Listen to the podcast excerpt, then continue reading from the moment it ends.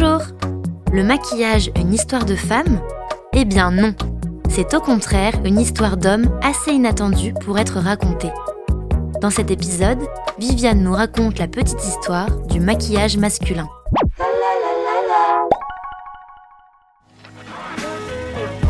Dès la préhistoire, les hommes se maquillaient pour chasser avec une peinture à base de plantes et de terre. En moins 3000, les pharaons affichent des yeux noirs pleins de colle. Ils s'enduisaient les papillaires avec cette pâte à base de charbon. Les yeux étant le reflet de l'âme, les Égyptiens se protégeaient le corps et l'esprit. Plus tard, les Gréco-Romains les copient, mais c'est en Afrique que l'on trouve les traces les plus importantes de maquillage masculin. Les membres de certaines tribus réalisaient de véritables œuvres d'art sur les visages.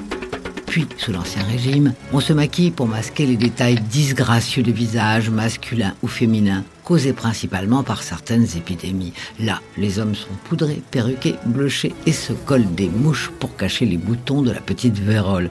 Mais la Révolution française et la sobriété du 19e siècle ont eu raison du maquillage masculin qui devient un attribut féminin.